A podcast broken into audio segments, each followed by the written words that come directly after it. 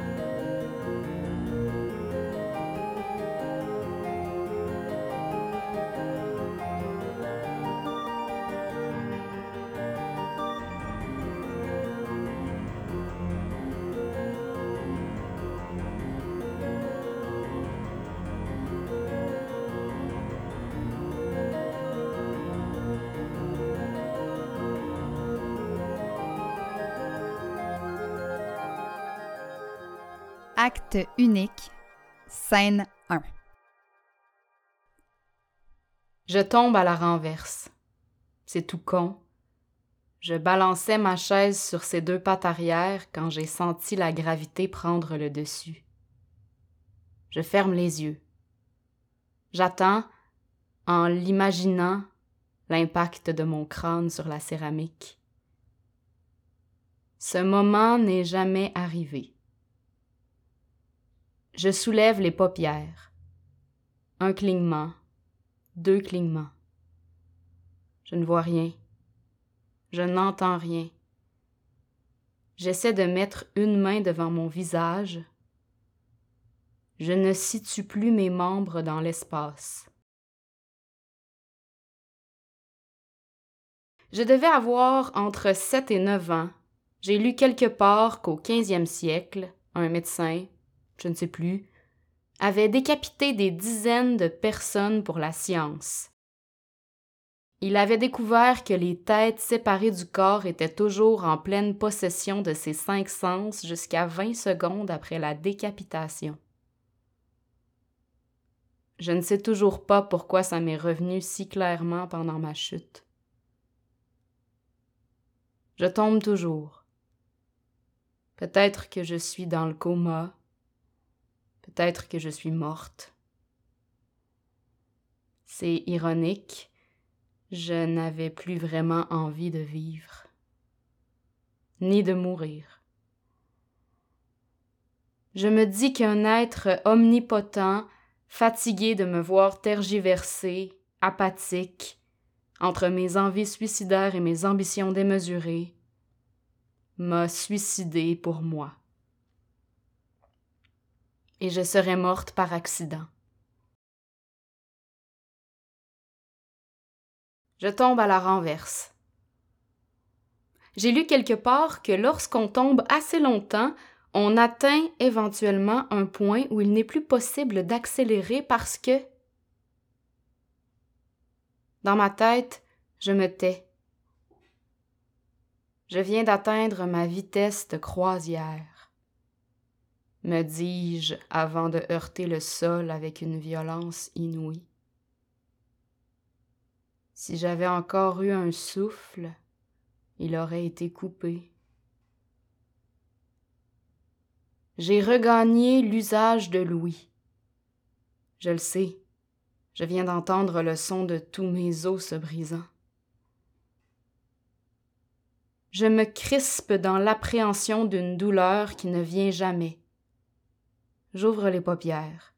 Je trouve au-dessus de moi un ciel couvert.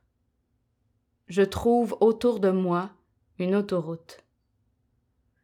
Je suis dévisagé en retour par des nuages menaçants. Les voitures et les camions passent à des vitesses interdites par la loi, comme devant la constatation de ma propre mort, je hausse les épaules. Une corvette m'évite avec une folle embardée et un coup de klaxon agressif. Je ne réagis pas. Je suis étendu, les bras en croix, tous les os de mon corps brisés sur l'asphalte. Je reste ainsi longtemps, peut-être plusieurs années. Je se redresse sur ses coudes. Je ne vois pas plus loin que mon bras tendu. Il y a du brouillard sur la quarante. Au loin, j'aperçois une lumière aveuglante. Je se redresse complètement. Mes os explosés par la chute et mes articulations disloquées ne sont plus qu'un vilain souvenir. Je fais un pas. La chose que j'ai aperçue au loin, un gigantesque panneau publicitaire. Un homme au sourire Colgate m'informe que je peux moi aussi rejoindre mon paradis, et que je paierai aussi peu que 0% d'intérêt pendant 36 mois. Je enfonce ses mains dans ses poches. Je en agrippe le fond. Je les retourne. Une pièce de dix sous et un yen en tombe. Deux pièces à la rescousse se portent garantes de mon ambiguïté identitaire et de ma pauvreté en même temps. Que c'est généreux de leur part. Je hausse les épaules. Colgate, se mouvant pour la première fois, n'apprécie pas ma nonchalance. Et voilà que je suis expédié via FedEx same day shipping. Pendant qu'on me tatoue plein de petits cachets de poste, je comprends que si ce n'est pas le paradis, ce sera la damnation éternelle.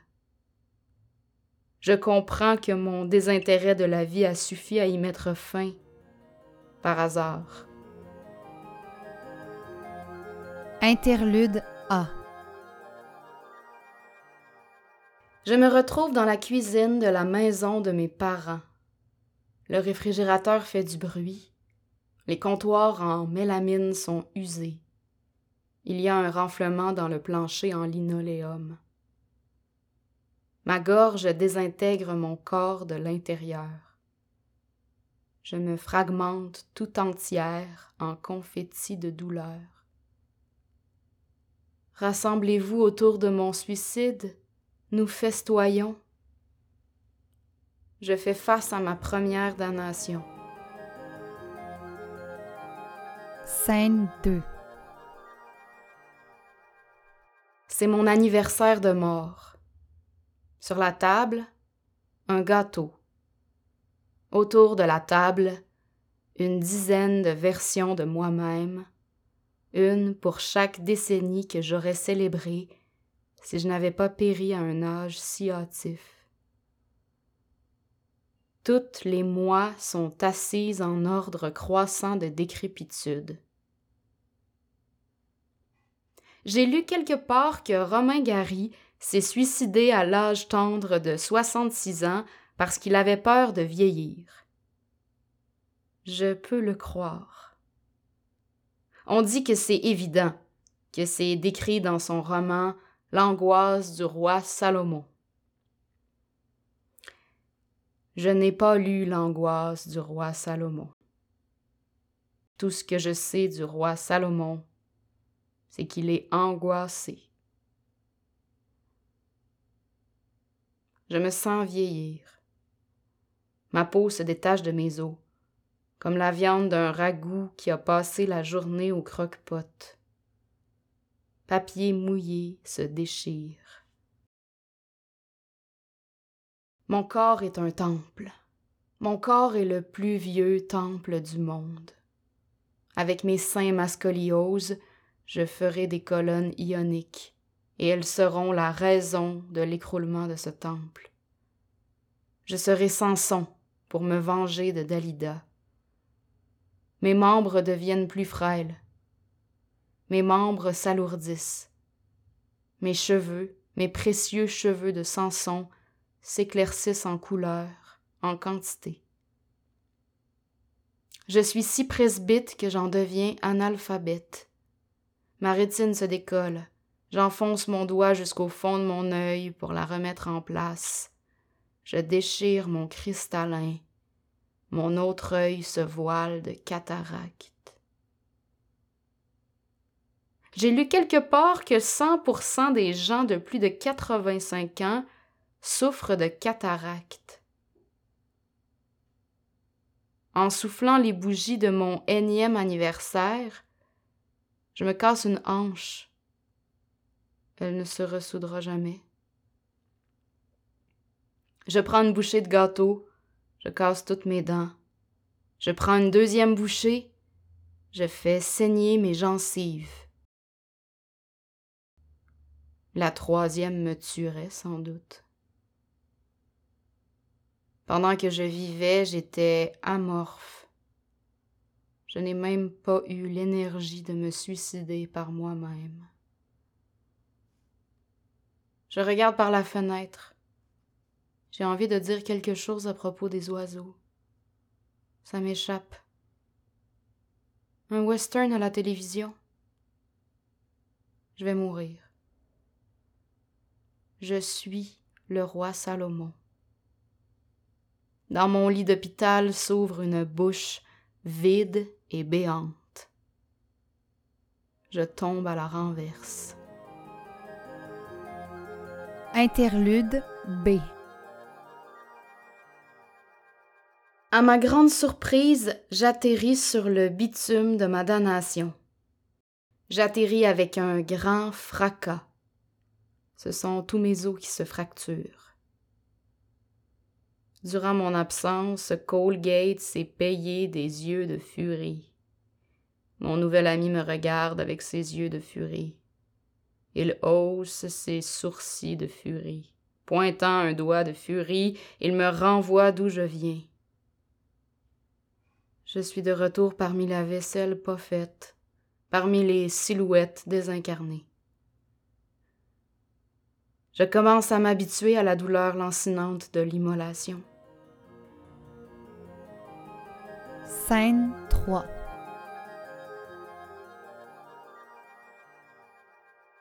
Je suis de nouveau dans ma chambre d'emprunt en terre d'accueil. Ma chaise a basculé sur ses pattes arrière. Un réflexe a collé mon menton à ma poitrine. Ma tête n'a pas touché la céramique. En panique, Ma mère d'accueil et ma sœur d'accueil accourent pour être bien certaines qu'elles n'auront pas à expliquer à ma mère véritable les circonstances ridicules de ma disparition. Elles sont rassurées de me voir un peu secouée, mais bien vivante. Je quitte le pays d'exil amer. Le retour n'apporte aucun confort. À neuf ans, j'ai signé avec moi-même le pacte de l'accomplissement personnel. Je me suis promis qu'à 17 ans, je parlerais cinq langues et que j'aurais publié un livre. Je me suicide trouant mon palais de plomb à l'âge tendre de 66 ans. Interlude A A A A a, a, a, a, a, a, a. Les enfers sont un bouchon de trafic entre l'Assomption et Berthierville. Ma cuisine est pleine d'ombres déguisées en visiteurs qui ne veulent pas crisser leur camp de chez nous et me laisser faire la fucking vaisselle. La donation est un invité qui ne veut pas partir. Scène 4 La bière descend dans mon œsophage. Pour revenir du bord, je suis incapable de marcher droit. Les rues de ma ville sont les fidèles porte-parole de mon retour à la maison. Ils se promènent partout pour annoncer la bonne nouvelle de l'augmentation de la concentration d'alcool dans mon sang. La neige tombe doucement ce soir, comme si elle faisait attention de ne rien briser. La neige s'agrippe à mon collet de fourrure synthétique. Je tends la langue pour en avaler un peu. Je suis un animal qui prend soin de sa fourrure en plastique. Certains flocons se contentent d'habiter docilement les papilles qui les ont interceptés. D'autres s'empressent de se réfugier tout au fond de ma gorge. Ils ne peuvent pas patienter. Ils attendaient avidement ma permission pour pénétrer ma chaleur corporelle.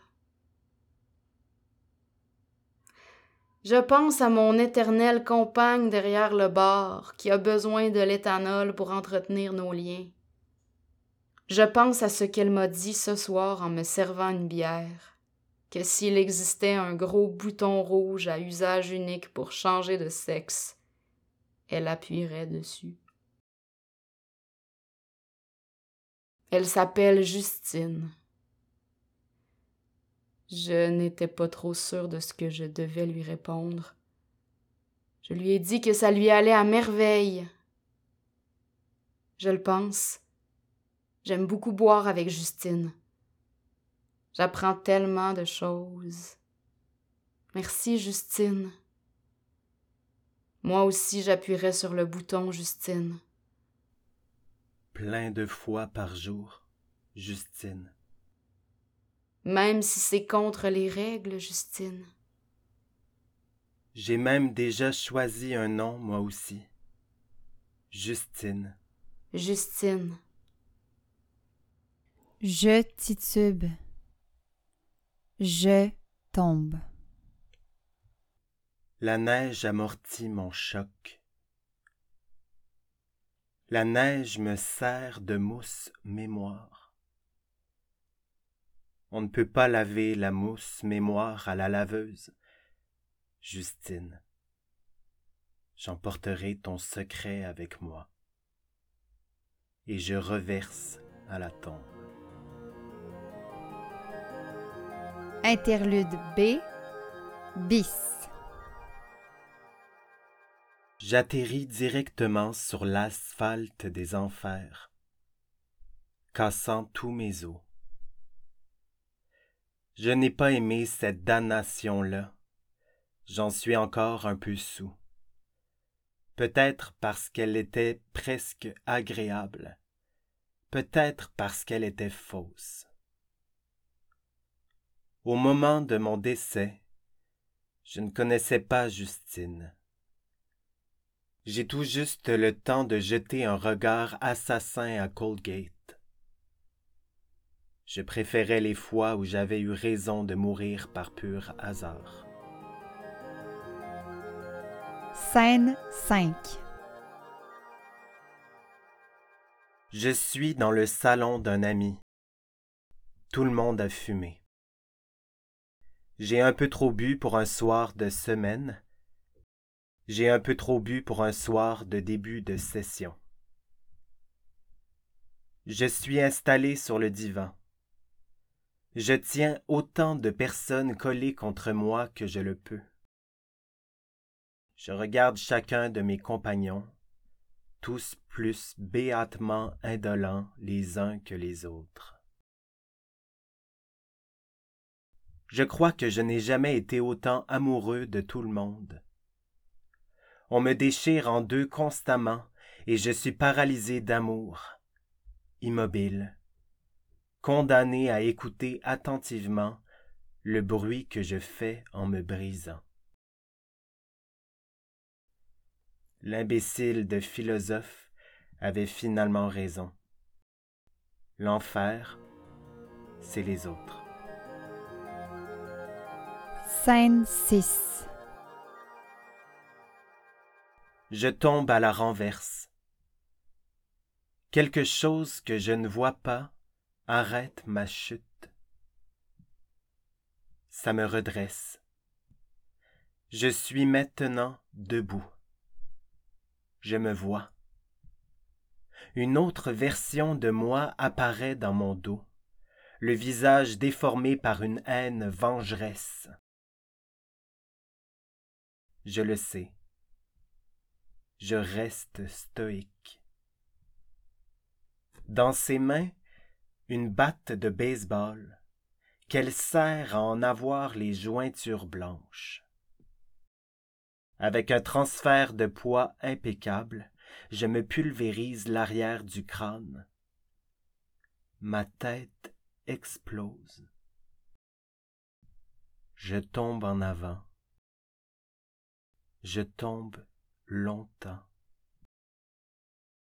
Je ferme les yeux.